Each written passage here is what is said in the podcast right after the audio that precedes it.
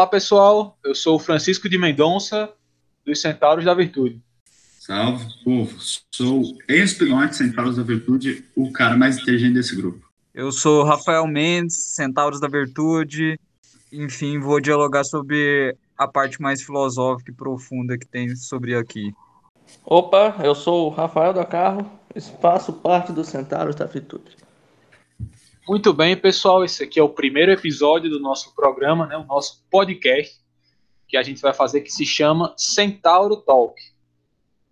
Aqui a gente vai dar nossa, nossas opiniões aqui como grupo, vamos falar das questões filosóficas, das questões políticas, econômicas, e vai ser maravilhoso. Esse aqui, primeiro episódio, vamos falar do governo Bolsonaro. A gente vai fazer um balanço geral desde a eleição, naquela época maravilhosa, né, até os dias de hoje. O que é que aconteceu nesse caminho, né? Aí, nesse governo que com certeza vai ficar para a história do Brasil, não talvez pelos motivos que a gente desejasse. É ano de eleição.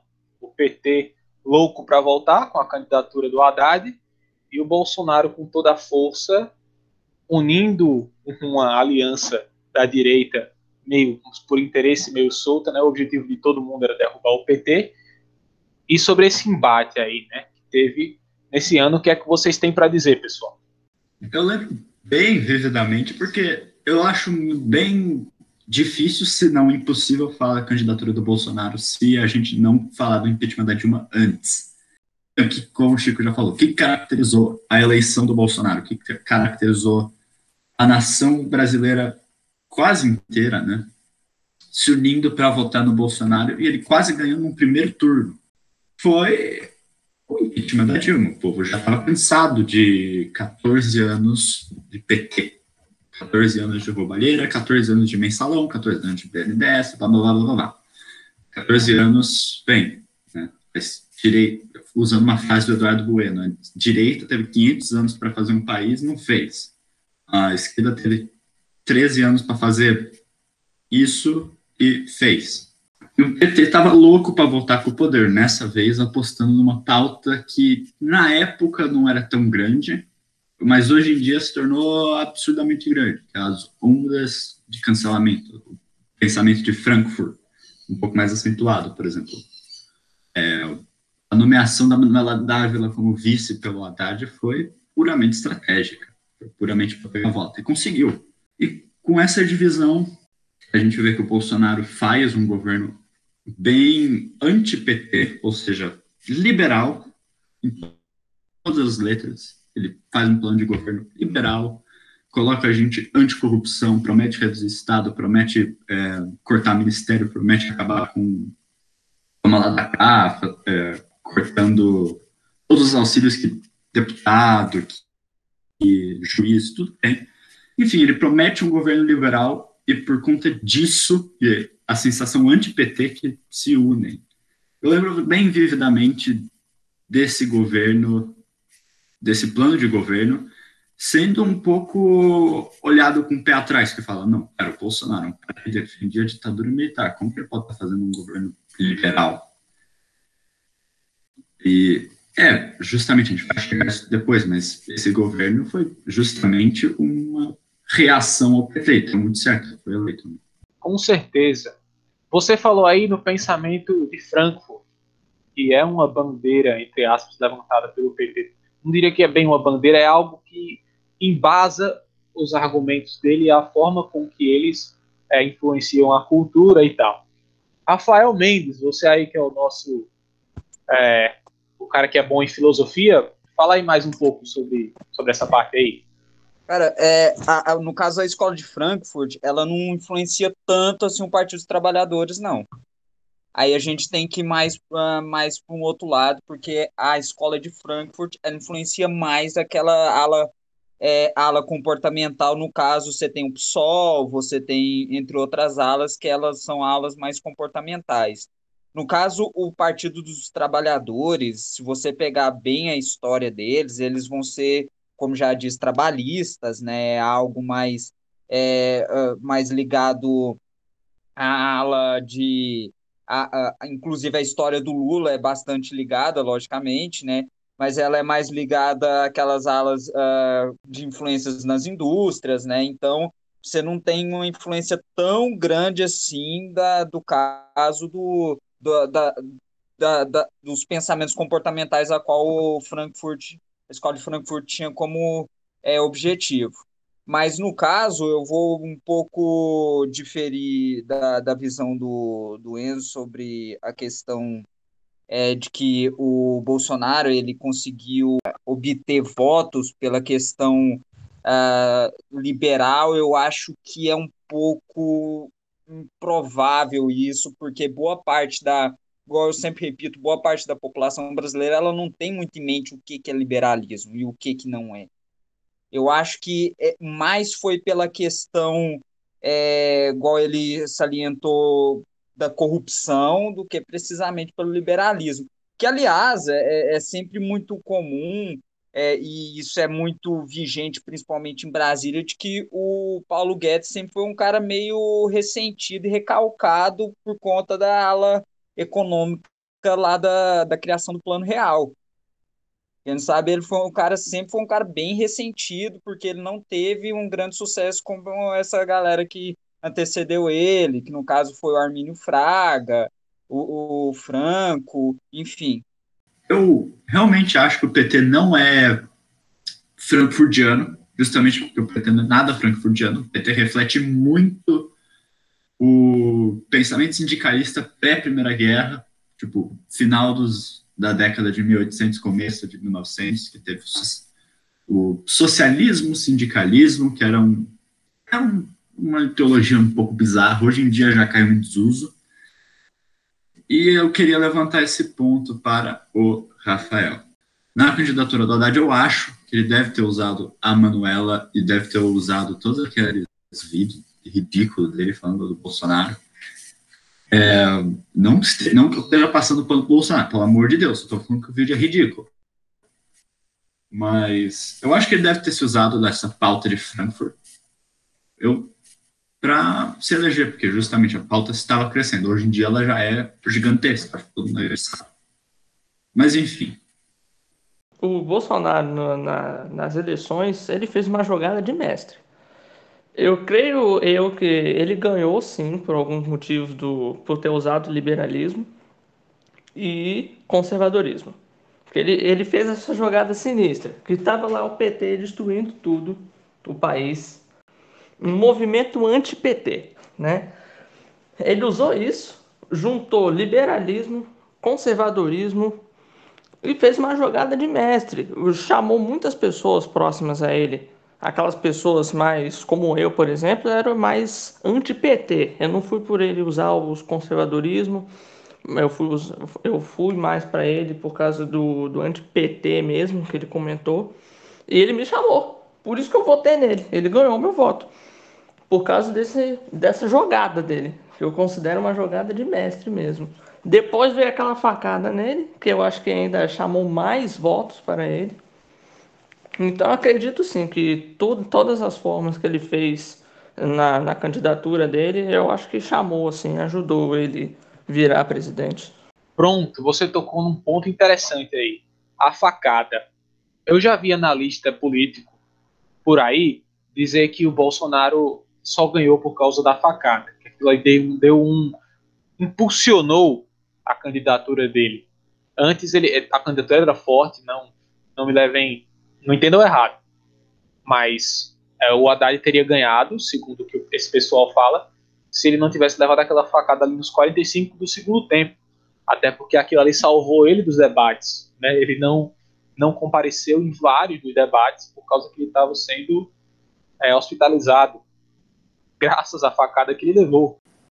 Falando da facada, eu honestamente não entendo como isso pode ter ajudado o Bolsonaro. Não me passa pela minha cabeça. Quer dizer, me passa pela minha cabeça uma piada que o Danilo Gentili fez. Fala que, ó, é coincidência que quando o Bolsonaro tomou a facada, ele ficou quieto no hospital. As intenções de voto dele aumentaram. Só porque ele ficou quieto. E eu realmente acho que eu não entendo como a facada poderia ter ajudado. Talvez, talvez ela tenha sido um símbolo de para mostrar o quão forte ele é, mas eu realmente não entendo. Para responder a sua pergunta aí, Enzo, esse negócio de não entende, porque ele ganhou mais votos com as facadas. Por exemplo, ele estava lutando, na candidatura dele, ele estava lutando contra o sistema. Ele estava com esse tema, lutar contra o sistema. Aí ele vem, leva as facadas, a facada, né? E todo mundo coloca: "Ah, tá vendo? O sistema tá atacando ele. Tá indo para ele, quer tirar ele da jogada". Foi por isso que ele ganhou mais votos. Pelo, pelo menos no meu ponto de vista é isso, tá ligado? Agora, referente à facada, é, depois de um tempo eu comecei a pensar que foi tudo armação de Bolsonaro mesmo. A facada foi real, entende? Mas foi tudo armação dele que aconteceu a facada. Porque, por exemplo, as, as investigações pararam. As investigações sobre a facada pararam. Não teve mais investigação. Por qual motivo? Entende? É, então, esse motivo da facada é, é isso aí é, que, é, que é um pouco simples, aliás, que isso é válido para acho que to, boa parte dos presidentes que são eleitos, que no caso é o compadecimento que o, uh, que o brasileiro tem sobre a pessoa mais fragilizada. Então, se você pega, por exemplo, a visão uh, do arquétipo que tem, por exemplo, de um presidente norte-americano, é o cara que conseguiu se ascender é, socialmente, é o cara que conseguiu é, obter um sucesso é o, é o businessman uh, norte-americano. No caso do brasileiro, é sempre aquele cara que se reflete, se reflete ao brasileiro, que boa parte da, da população brasileira é o quê? É pobre ou classe média baixa. Então você não tem uma, uma questão de uma classe média alta aqui no, uh, no país. E se você vai percebendo uh, toda a cronologia, toda a historicidade dos presidentes foram eleitos, você tem, por exemplo, Jânio Quadros, que tinha até uma famosa história onde ele era um cara que ele ia para a rádio e ele interrompia a entrevista falando assim, olha, eu, eu, não almocei porque eu não tive tempo, então vou enquanto uh, você me, me entrevista eu vou, eu vou comendo aqui esse pão com mortadela. Ele tinha capacidade também, isso é logicamente claro, são teses de que ele colocava talco na, no, no terno para poder determinar que ele tem caspa, para poder tentar se familiarizar com o brasileiro médio mais pobre. Então, se você pega essa, ah, essa historicidade, você tem o Jânio Quadros, aí você tem, por exemplo, o JK, você tem, por exemplo, é, até mesmo o Lula. O Lula era um cara que se acendeu da pobreza, um cara nordestino. Então, é, é, o brasileiro ele tenta sempre se ah, compadecer da pessoa que é, a, a, que é afetuosa, mas ao mesmo tempo é uma pessoa que uh, foi fragilizada por um bom tempo e conseguiu se sustentar e conseguiu se fortalecer pelo, uh, pelo próprio esforço. Aí você tem até mesmo o presidenciável agora, no caso, uh, a possível presidenciável, no caso do Danilo Gentili, que é um cara que é constantemente atacado. Né? Então você tem aí constantemente ataques sobre ele, então o brasileiro sempre se compadece sobre isso.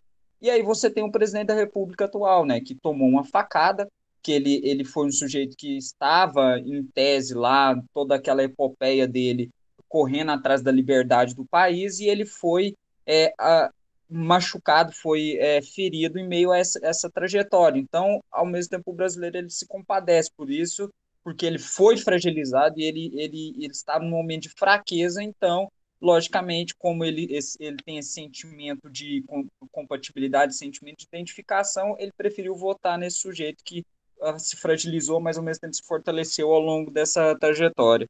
Olha, muito bom tom. De fato, enquanto você falava, me lembrei de um livro que eu li, que é O Povo Brasileiro, da Ribeiro. Livro maravilhoso.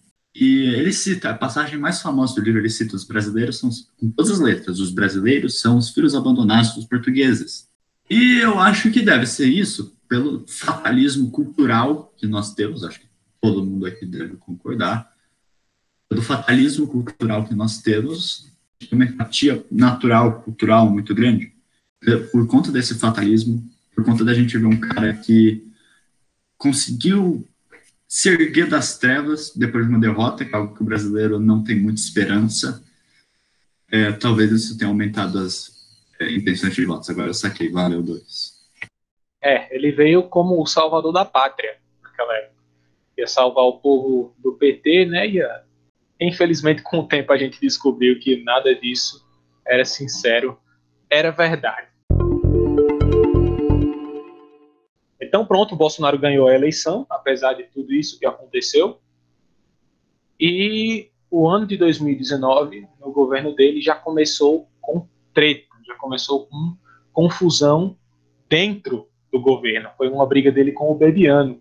Não sei se vocês lembram disso. E que vocês acham que isso pode ter sido já uma indicação de que o governo Bolsonaro estava fadado ao fracasso, que ele já começou tendo briga com o pessoal que ajudou ele na campanha?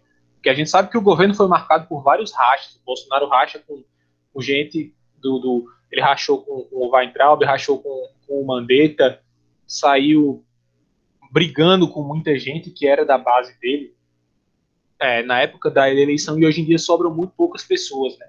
Antes ele tinha colocado ministros técnicos, depois ele substituiu vários por colocou militares no lugar, né? Colocou fantoches. E o que é que vocês acham disso aí? Que essa treta com o Bebian já foi um prelúdio ou que, que, que não tem relação uma coisa com a outra? Olha, eu acho que essa manif eu acho que essas manifestações de 2019, vou chamar de manifestações, boa, verdadeiro caráter do Bolsonaro, foram indícios da verdadeira ideologia política dele, porque Enzo, hoje, 2020, não considera o Bolsonaro um cara de direita, considera o Bolsonaro parte do centrão.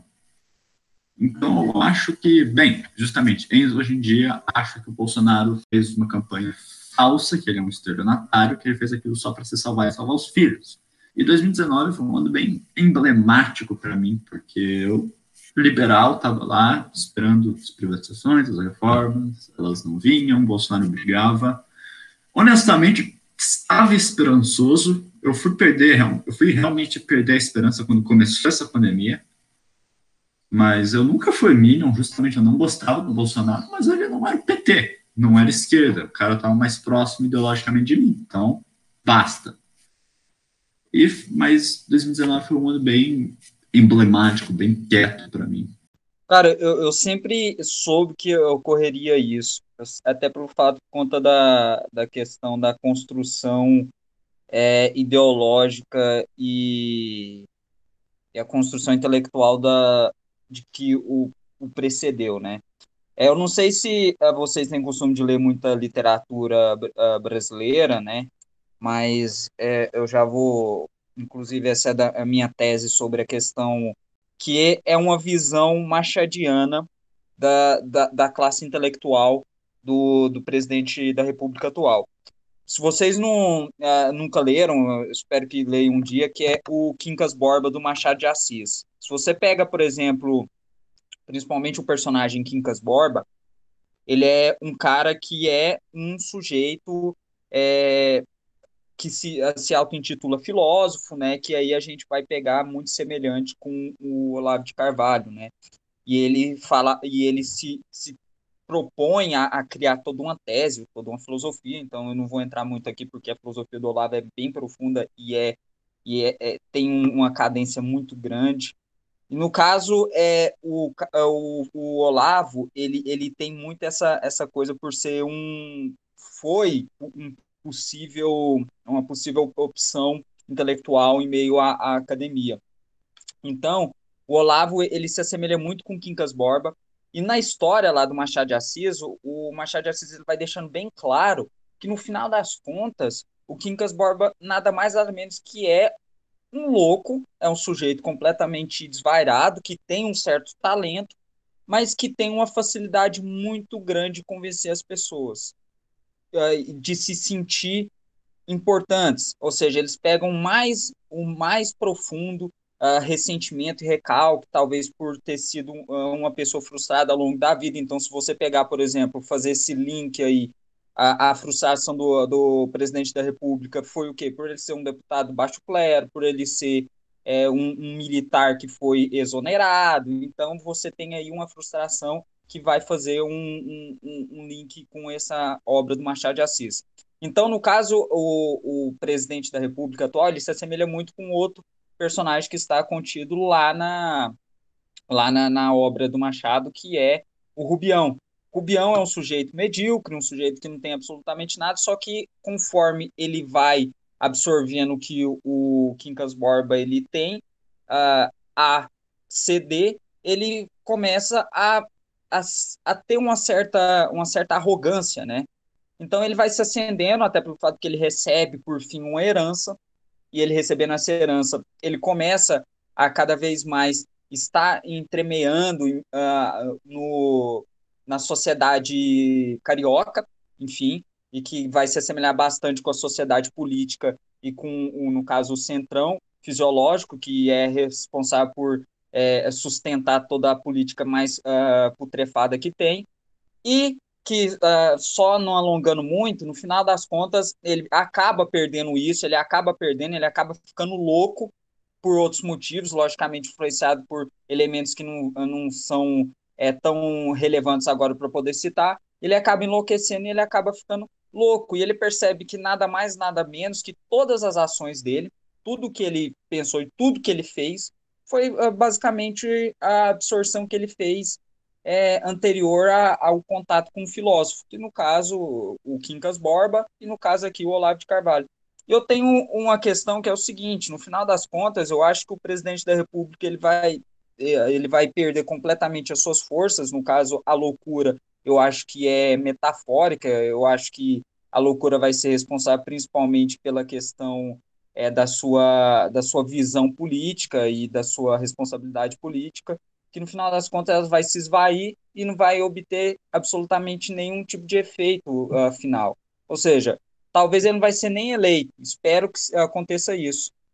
Então, eu sempre, desde quando eu comecei a ler é, o Machado de Assis, eu vi isso muito semelhante, um arquétipo muito semelhante com o que Olavo de Carvalho falava, porque o Quincas Borba semelhava muito com Olavo, era uma alternativa, era um intelectual aí que se auto-intitulava uma pessoa superior, que no final das contas era muito parecido uh, com qualquer outro filósofo que seja superior que nunca existiu na Terra, era um cara que, inclusive, ao lado ele tinha muito essa coisa de, de, de fazer chacota de, de filósofos e até mesmo cientistas anteriores que se assemelha muito uh, com a arrogância do Quincas. Então, eu acho que eh, sempre, sempre, sempre foi isso. E o mal das pessoas não foi simplesmente não perceber isso. O mal das pessoas foram acreditar numa possibilidade aí que seja é, o, a dignificação que ele talvez daria ao cargo futuramente, que isso a partir disso não aconteceu. Mas eu acho que poderia até ter tido a, a, acontecido, eu talvez seja um falso esperançoso, mas eu acho que o que mesmo foi a fatalidade, o que mesmo cadenciou toda essa, essa, essa, essa coisa maligna contida na, no pensamento do Olavo foi realmente a pandemia que foi algo fatal que permitiu com que o presidente realmente não, enfim, não, não, não mostrasse tudo que ele, que ele tinha em mente, né? Pois é, já no, no primeiro ano do governo Bolsonaro, 2019, a gente viu ele lentamente mostrando quem ele era de verdade. Ele pediu para o Kim Kataguiri tirar os policiais federais da reforma da Previdência, ele foi contra ele, os apoiadores dele foram contra a CPI da Lava Toga, porque o Bolsonaro queria, não queria que o STF ficasse contra o Flávio. Foram várias coisas que aconteceram nesse primeiro ano ainda, pequenas, que lá na frente se somam e se tornam um grande fato, mostrando que o Bolsonaro não era quem ele dizia ser. Ele é, foi, sempre foi um estelionatário eleitoral, como vocês estão falando aí se elegeu com mentiras. E a gente chega já no ano 2020 com o Covid. O Covid-19, no começo do ano, estourou lá na China, em Wuhan, e foi se espalhando lentamente. E a reação do governo brasileiro foi tão, tão horrível, mas tão pífia e, e mal feita que a gente está sofrendo as consequências disso hoje em dia. Agora eu queria fazer outra pergunta para vocês, que é uma pergunta meio polêmica, inclusive. Vocês acreditam que o Bolsonaro realmente pensa é, que essa questão da antivacina, ou que é um vírus chinês, ou que, o, que os respiradores chineses vão matar as pessoas e tal, você acredita que ele realmente é, acredita nisso de verdade, ou que ele usou isso só como propaganda política? Que ele, que ele fala isso, mas não acredita de verdade. E sobre essa questão do Bolsonaro da antivacina, da cloroquina, eu, eu, eu tenho uma resposta muito simples: foi jogo político. O, o que eu via? Como o Bolsonaro. O Bolsonaro tentou fazer exatamente a mesma coisa que o Trump fez nos Estados Unidos. Como o Trump se elegeu como outsider, um cara que tipo, não estava muito na política, que ele era meio novo, exatamente o que ele fez aqui no Brasil. Outsider, para os povo que estiver escutando que não sabe, é um cara que caiu de paraquedas na política, um cara que se dá como, olha, eu sou uma alternativa, eu sou novo. Enfim, foi jogo político, porque, bem, a gente já sabe das incompetências do agora ex-ministro, graças a Deus, Ernesto Araújo. Ele tinha conseguido, bem, entre várias atrocidades, ele conseguiu se distanciar um pouco dos Estados Unidos. Porém, o alinhamento ideológico que o Bolsonaro tem com o Trump se deu bastante forte, né? se dava bastante forte o Trump para mais presidente.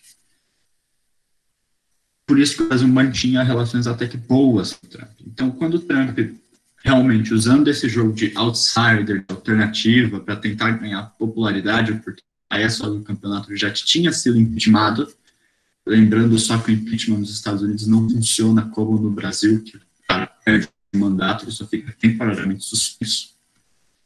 Ele foi na. Eu acho que o Trump foi na hidroxicloroquina.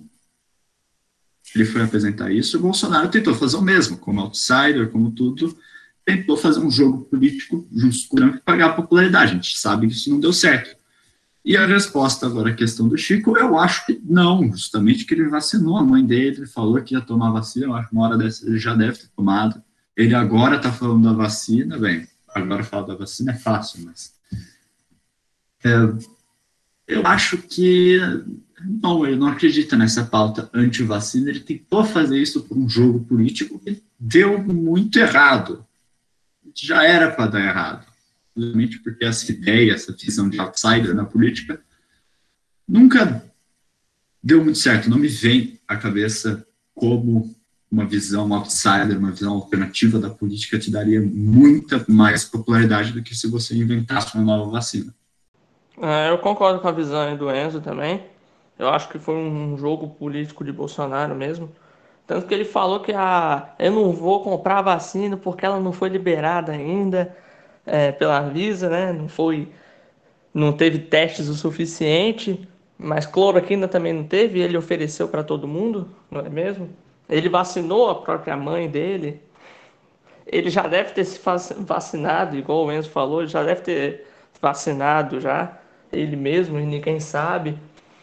Ele começou com essa visão aí de remédios, ofereceu remédio, cloroquina, ivermectina em que ele acredita que ele sabe que não funciona. Ele, foi um jogo político, que ele usou esse termo da China com a vacina, que a China, que a China fez a vacina.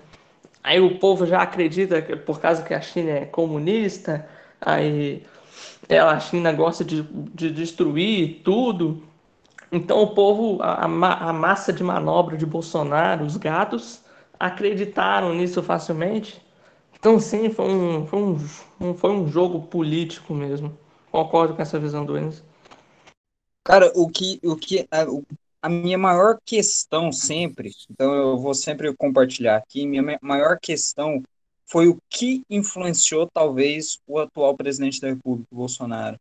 Será que foi basicamente uma burrice, mas ao mesmo tempo um, certa, um certo maquiavelismo, ou foi mais maquiavelismo, pouca burrice, porque se você fazer um raciocínio bem simples, se ele tivesse feito desde sempre uh, um programa de vacina, ele sem dúvida nenhuma garantiria a, a, a, sua, a sua proposta aí de eleição para 2022.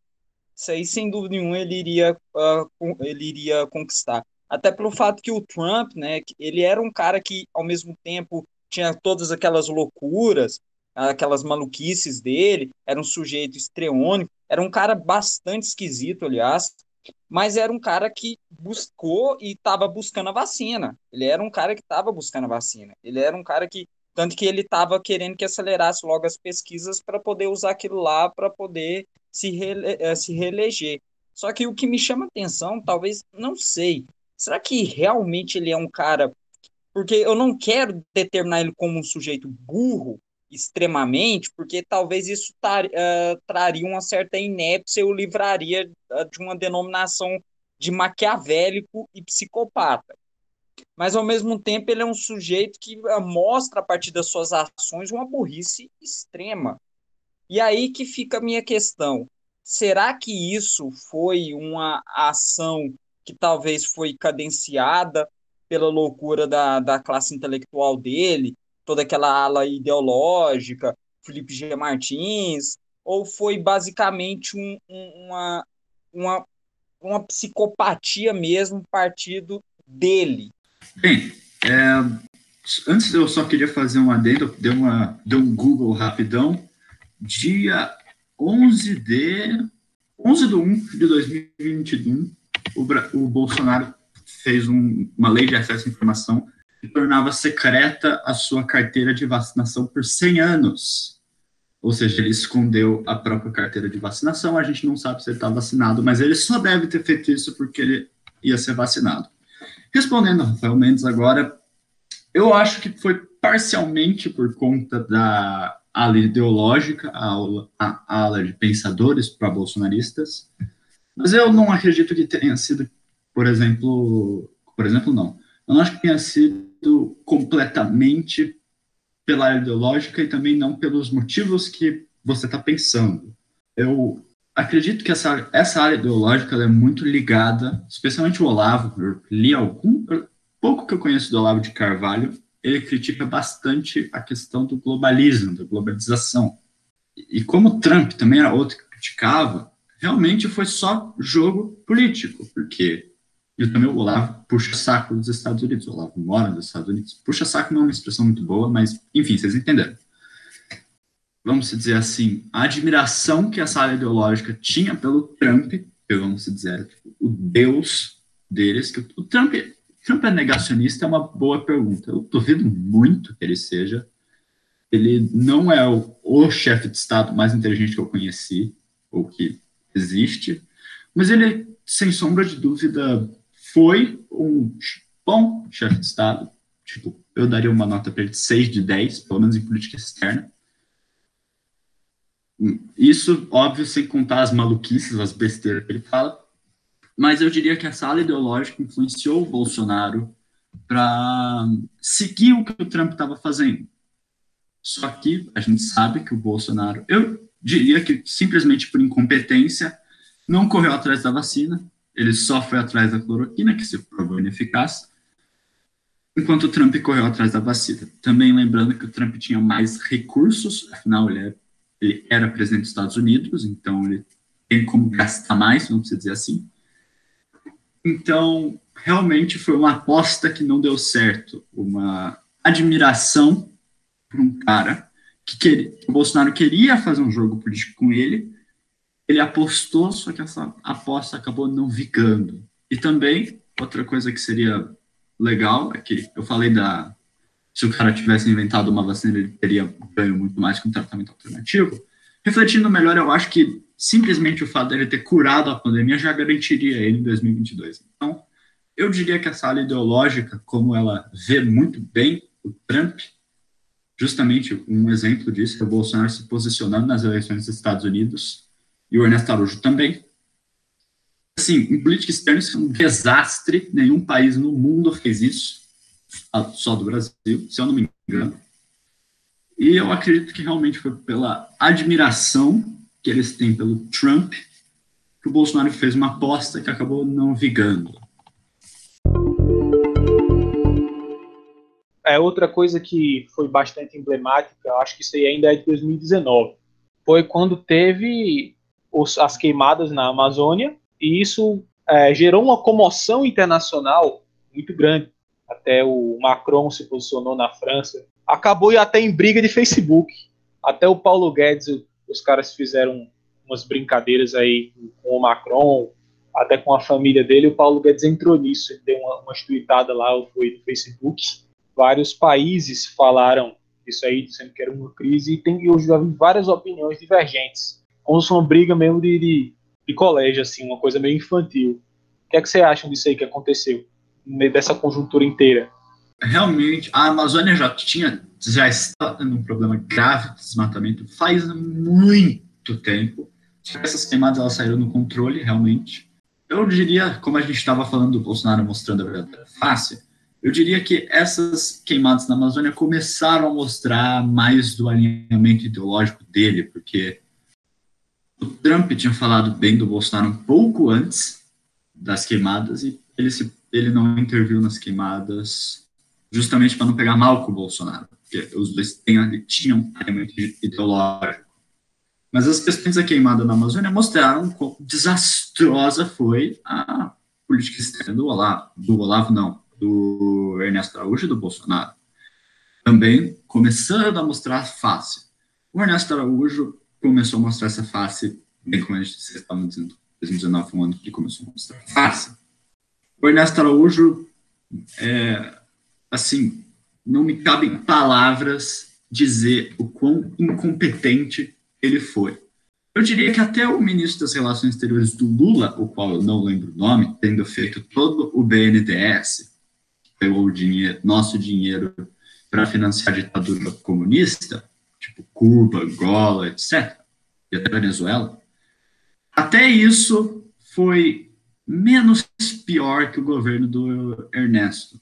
Assim, pelo menos em os danos que eles tiveram à imagem do Brasil. Óbvio, os danos à economia do PT foi muito maior. Esse alinhamento ideológico do Ernesto com o Olavo, com o Trump, e o, outra coisa, o Ernesto fala, eu, às vezes, quando eu estou me sentindo meio mal, quando eu estou me sentindo meio burro, eu dou uma lida no blog do Ernesto, que é muito inteligente.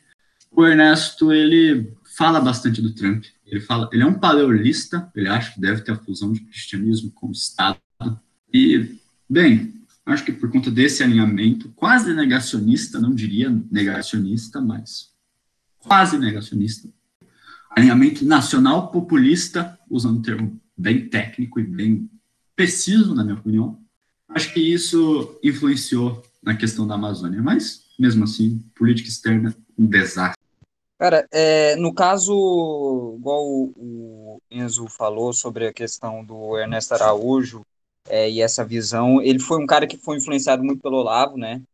Eu para quem não, nunca leu, acho que deveria ser uma boa ler para poder entender mais ou menos o pensamento que é um pouco uh, louco, mas existe uma certa existe uma certa cadência aí para poder ser analisada, porque quer queira o Carnão sempre ressalta, o Olavo é um cara talentoso. Então, o que que acontece? Se você pega, por exemplo, é, a, os livros, a trilogia do caso do Olavo, né, que no caso o Olavo a trilogia Imbecil Coletivo, aí você tem é, aí você tem o uh, você tem a nova era da Revolução Cultural e por fim o Jardim das Aflições, né? Que ele deixa isso claro essa tentativa da união uh, do cristianismo como sendo a, a, união entre o Estado e o cristianismo uh, como sendo a melhor coisa possível a, a ser feita, né? Onde Deus estaria no centro e você tem é o Estado e a sociedade civil aí é, em meio a, a, essa, toda essa, essa relação. E no caso, é, eu, o Ernesto Araújo, eu acho que, é, igual eu sempre falei, é, o Ernesto Araújo e outros alunos do, do Olavo, eles têm uma certa, uma certa pincelada de, de, de inconsciência e muitas das vezes é, burrice, né? Porque aí o que acontece? O Olavo, ele é o sujeito mais maquiavélico que tem, né? Ele é um cara muito maquiavélico. Então, o que, que ele faz? Ele, ele retira tudo que tem de recalque, de frustrações dessas pessoas e uh, ah, para tornar isso como combustível suficiente para poder é, os guiarem, né? Então, você tem, por exemplo, boa parte dos alunos do Olavo e essas pessoas que têm essa, essa visão do Olavo, elas são pessoas bastante recalcadas. Então, no caso do Ernesto Araújo, ele tem, um, ele tem uma ele tem uma visão muito parecida com o que o Olavo vê do mundo, né? Todas as dinâmicas, é, ah, todas as dinâmicas econômicas e as dinâmicas sociais muito parecido com o Olavo. Então, eu acho que puramente todo o comportamento das relações exteriores, todo o comportamento foi uma visão do Olavo de Carvalho. porque não existe nenhuma outra explicação. E aí isso vai a questão de colocar o Ernesto Araújo como um, um simples sujeito fracassado, recalcado, um cara que realmente não obteve êxito na vida profissional dele, que acabou ainda rebaixando ainda mais a sua carreira.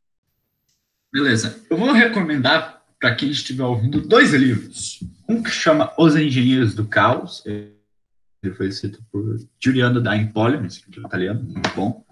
E vou recomendar esse, acho que tirando um livro que chama Disunited Nations, do Peter Zion, mas esse só lê quem tem culhão, porque eu acho que tem mais de 700 páginas sobre geopolítica, é chato pra cacete ler, mas é ótimo. É um livro que chama, eu acho que tirando esse do Peter Zeihan, eu acho que esse é o melhor livro que eu já li. Chama Nacional Populismo, a revolta contra a democracia liberal.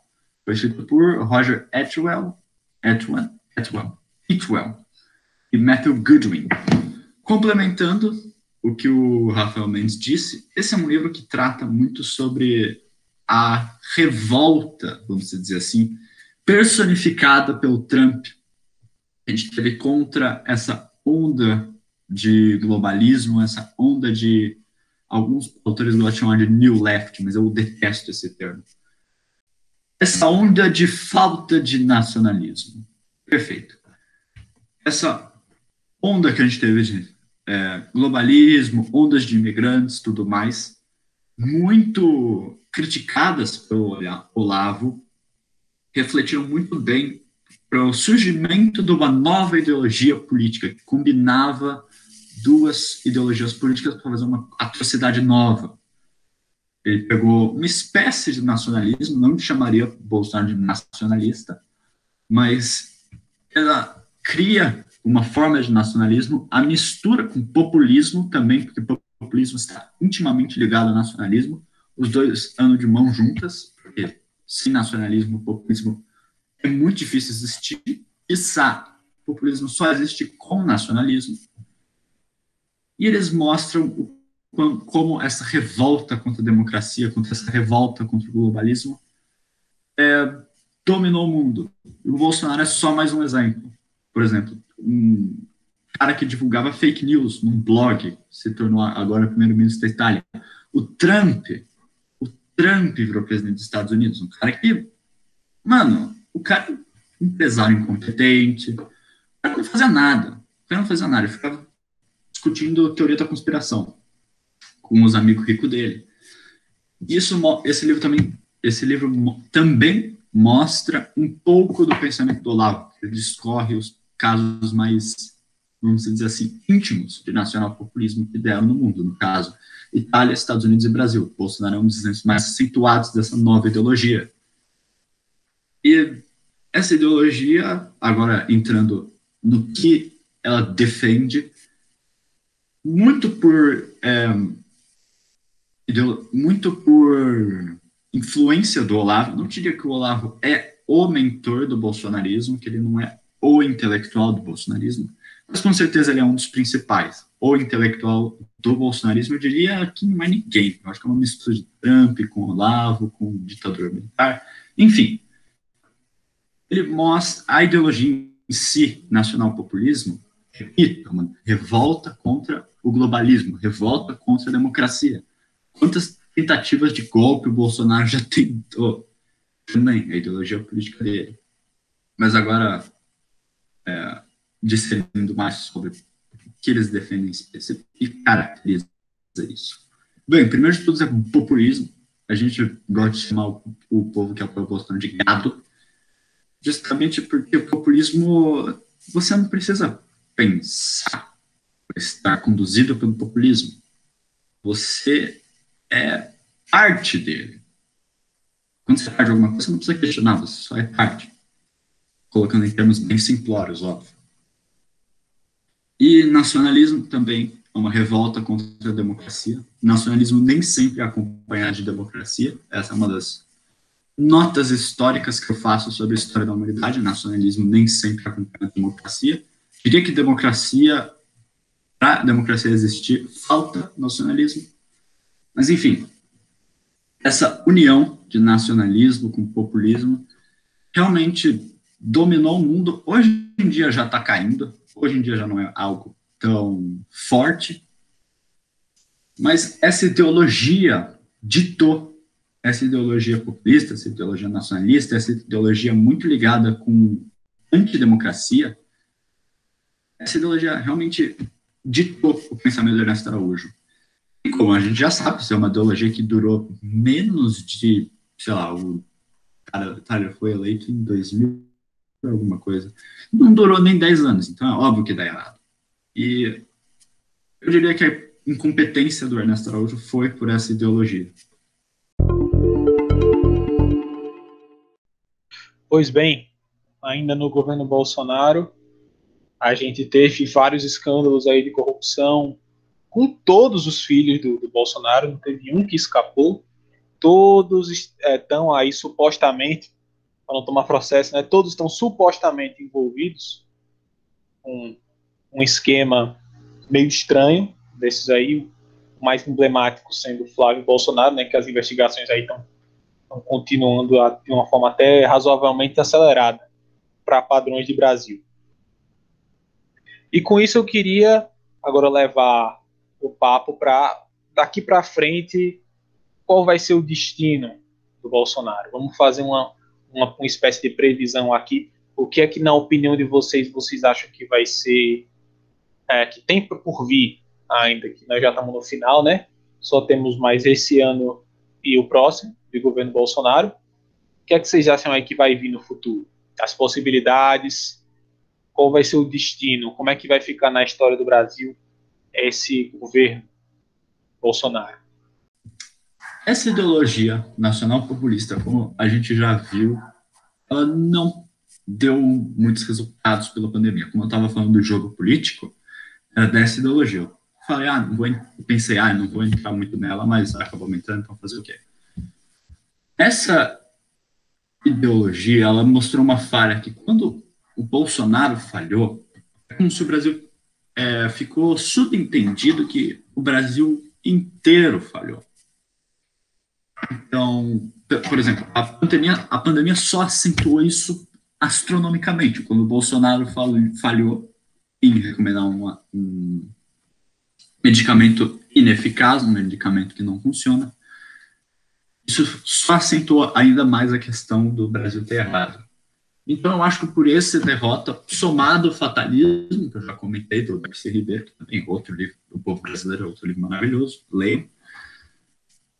Eu acho que daqui, Bolsonaro, olhando toda a porcaria que ele fez, olhando a investigação sobre o filho, venda de cargo por Centrão, a gente não conversou muito da pandemia, justamente porque todo mundo que deve estar escutando isso daqui sabe as atrocidades que ele faz, que ele vendeu o cargo e tal. Eu acho que se ele não tomar impeachment, eu acho um impeachment possível, mas pouco provável. Se ele não tomar um impeachment, é, eu tenho quase certeza que o Lula vai ganhar. Também porque o Lula nega quase tudo que o Bolsonaro fez. O Lula está vendendo. Eu vi algumas entrevistas com o Lula, ele está vendendo uma aparência, ao meu ver, um pouco mais centrista para vamos dizer, amenizar as porcarias que o Bolsonaro fez. Então, primeiro, cabe a nós construir uma terceira via, porque Lula ou Bolsonaro, eu acho que eu não preciso comentar nada. E também eu não acredito que vá melhorar, porque, bem, o cara já se provou um cara foi um estelionatário eleitoral, um cara que se vendeu só para dinheiro, por influência, por poder, etc de ver que ele tem uma ideologia política que cobra muito dele essa, esse nacionalismo, até essa questão de ser homem, ser másculo, resistir. Mas eu não acredito que vá melhorar. E justamente essa questão dele estar correndo atrás da vacina agora pegou muito mal a imagem dele, que fala, poxa, o cara está correndo atrás do outro medicamento de novo, então ele não, não deve saber o que ele está fazendo. Eu duvido muito que ele vá se eleger em 2022. Eu acho que o Lula agora, agora, dia 18 de abril de 2021, eu, agora, pelo como as coisas estão, agora, eu acho que o Lula ganha. Mas, olha, daqui eu acho que vai de mal a pior. Rapaz, eu acho que tem vários caminhos que Bolsonaro vai, eh, vai seguir aí no, no Brasil. É claro que nenhum deles é bom. Nenhum dos caminhos que ele vai seguir pode ser bom. É, primeiro, o caminho que pode acontecer, ele conseguir fazer o golpe no Brasil. O golpe militar que ele quer fazer no Brasil. E dominar totalmente. E ficar aí no poder por toda por tempo que ele quiser, não é mesmo? E os primeiros a morrer é gente como a, é, é pessoas como a gente, né, que discordam dele. E é, tem muito tempo ainda para ele fazer merda. Se ele não conseguir fazer golpe, tem muito tempo para ele fazer merda mais ainda. E superar Dilma no governo, hein?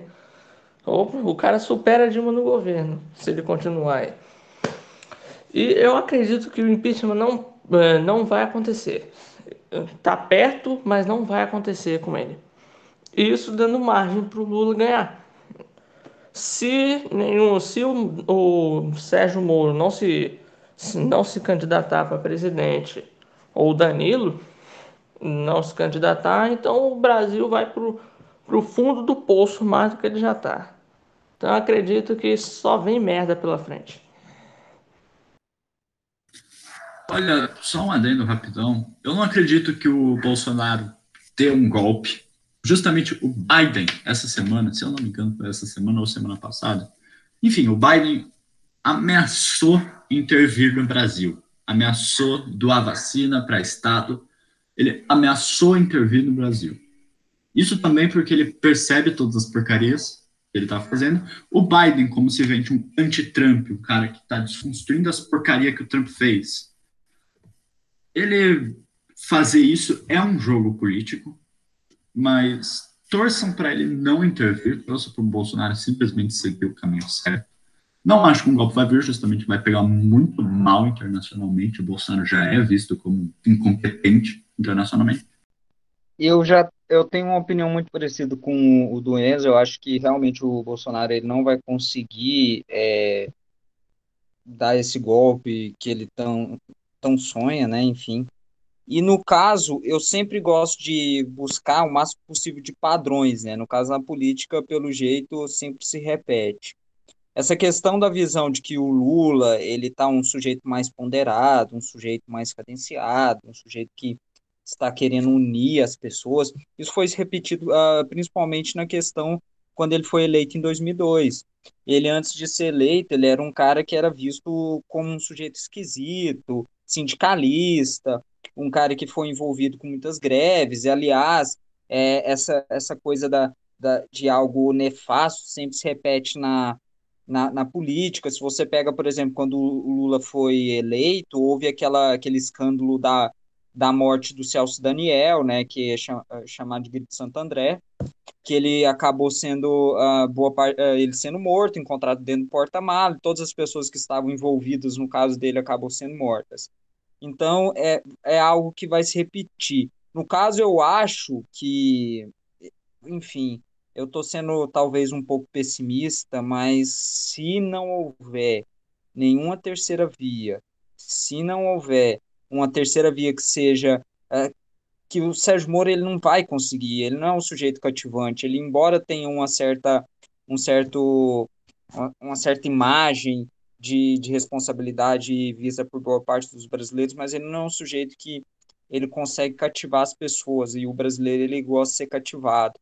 E eu acho que quem poderia vir seria uma pessoa que teria a mesma o mesmo espírito de o mesmo espírito de de cadência, o mesmo espírito é, de uma pessoa uh, de uma pessoa que cativa as pessoas, que no caso talvez seja uma pessoa que se acendeu de baixo, uma pessoa mais pobre, enfim, que teve uma história de vida que mais atribulada, que eu talvez competiria esse nome ao Danilo Gentili, mas pelo que eu estou vendo não vai conseguir. Então eu acho que realmente se tudo não acontecer, se algo de inesperado não acontecer, eu acho que precisamente é, o Lula vai ganhar.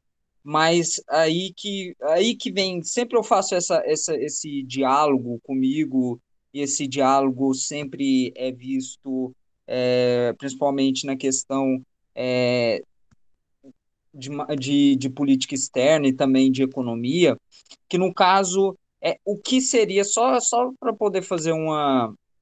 Só para poder fazer uma provocação aqui, para poder finalizar, o que seria basicamente mais importante?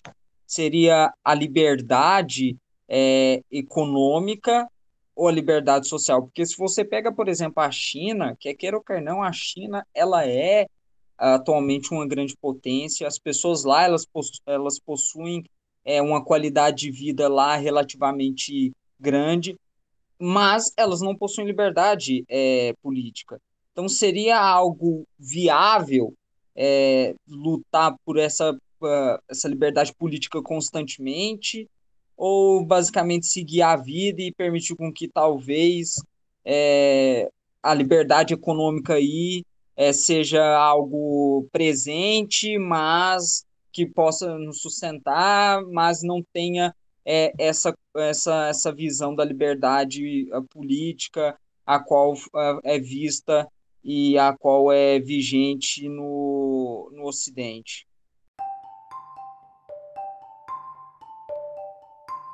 Então, pessoal, esse foi o primeiro episódio do Centauro Talk. Siga nossa página no Instagram, Centauros da Virtude, para acompanhar os outros podcasts. E não se esqueçam de conferir o artigo na descrição que traz informações um pouco mais aprofundadas sobre o assunto que a gente falou no vídeo. Mas é isso aí. Até a próxima, pessoal!